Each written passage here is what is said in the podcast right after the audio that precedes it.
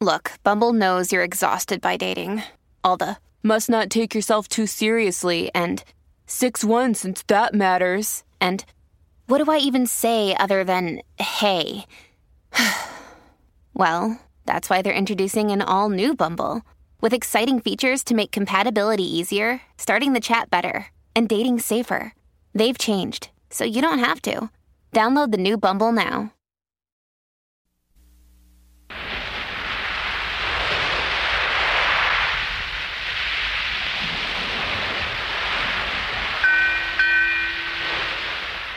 Medianoche. 17 de octubre de 1757.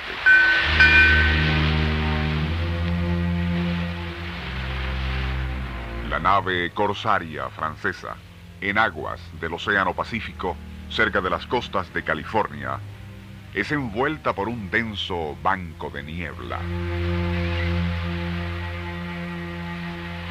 Durante 20 minutos navega a ciegas hasta que súbitamente el vigía hace sonar la alarma, pero en forma tan insistente que todos, incluyendo el capitán François de Janis, acuden a cubierta.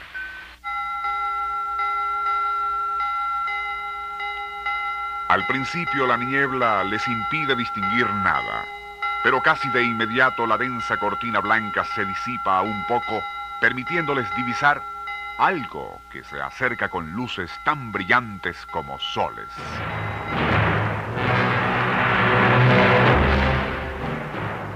Haciendo la señal de la cruz, el capitán de Janis ordena a oficiales y tripulación que adopten posiciones de combate para repeler a eso que navega recto hacia ellos.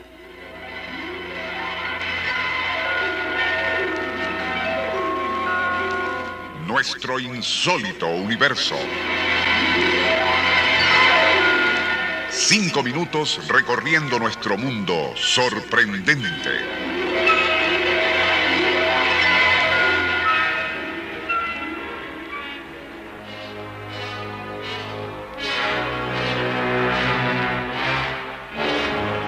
Son tales la sorpresa y estupor que reinan en la carabela La Foch, sin embargo, que todos permanecen inmóviles, viendo cómo aquello que se les viene encima con gran estruendo y centelleantes luces parece ser una nave de hierro.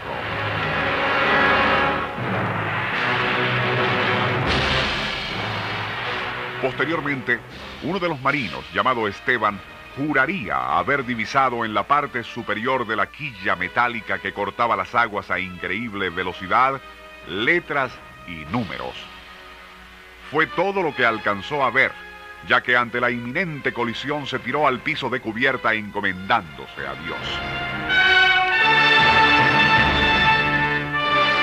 El choque no ocurrió, sin embargo, ya que la nave metálica realizaría un brusco viraje de increíble precisión.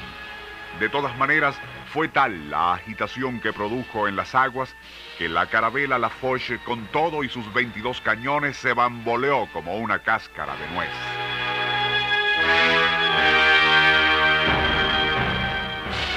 Aunque pasmados por el asombro, algunos en la tripulación pudieron observar claramente cómo la popa de aquel increíble barco de hierro, con sus brillantes luces, gran estruendo y mugiendo como una vaca herida, desaparecía tragada por la niebla. Una vez restaurada la calma, el capitán ordenó celebrar una misa encubierta, tras lo cual el religioso asignado a la nave la roció con agua bendita. También a las aguas circundantes, algo que resultó ser muy buena idea, ya que el extraño fenómeno no volvió a ocurrir.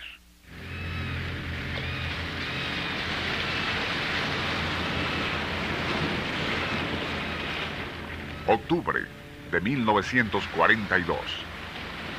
Diez meses después del ataque a Pearl Harbor, el destructor norteamericano Kennison patrulla las aguas más allá del puente Golden Gate, en las costas de California. Justo a la medianoche del 17 de octubre, la nave de guerra queda envuelta en un espeso banco de niebla.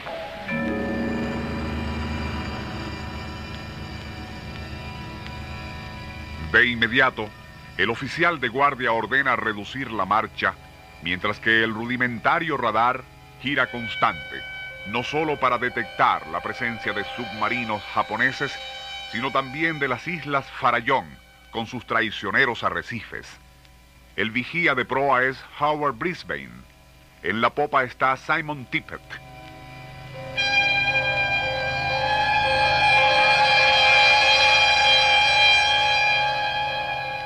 Súbitamente, el intercomunicador cobra vida con la voz del enseña de primera clase Jack Cornelius, de guardia en la torre central, quien ordena dirigir todos los reflectores hacia babor. Allí, y gracias a un fugaz claro en la niebla, contemplan algo totalmente absurdo, risible.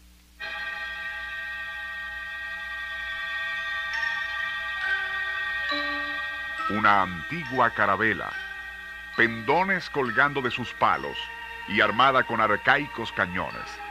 En su cubierta, deslumbrados por los reflectores e inmóviles como figuras de cera, varias figuras les miran estupefactos.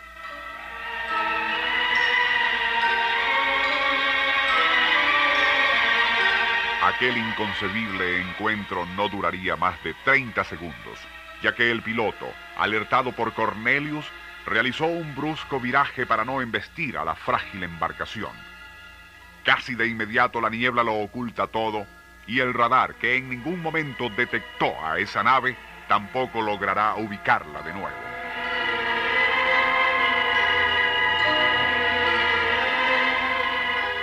Al saber del extraño incidente, el capitán del Kennison pensó que podría tratarse de una filmación.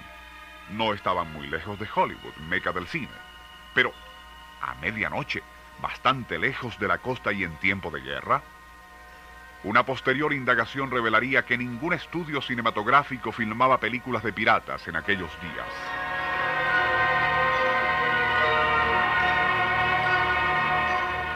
¿Qué vieron entonces aquellos marinos del destructor norteamericano? El curioso encuentro fue reportado por el comandante del Kennison con hora, fecha y posición exacta, así como una detallada descripción de la antigua embarcación. Por otra parte, ¿qué fue lo que vieron a su vez los asombrados tripulantes de la carabela francesa La Foch aquella medianoche de un 17 de octubre, pero en 1757? Su relato de una nave metálica, con brillantes luces y produciendo gran estruendo, aparece en Los procedimientos de la estrategia naval en el Nuevo Mundo, publicado en Francia en 1763 uno de los muchos documentos escudriñados por aquel incansable explorador de lo insólito que se llamó Charles Ford. ¿Se abriría acaso una fugaz brecha en el tiempo aquella medianoche en octubre, permitiendo que pasado y presente fuesen uno solo y las tripulaciones de un corsario francés del siglo XVIII y un destructor norteamericano del siglo XX cruzaran esa barrera para encontrarse dentro de un vacío temporal?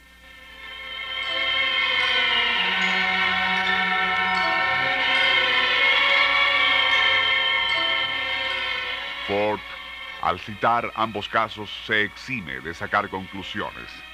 Nos las deja a nosotros.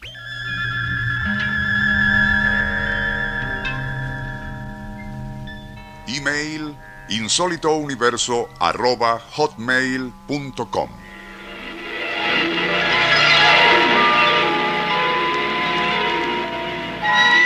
Nuestro insólito universo.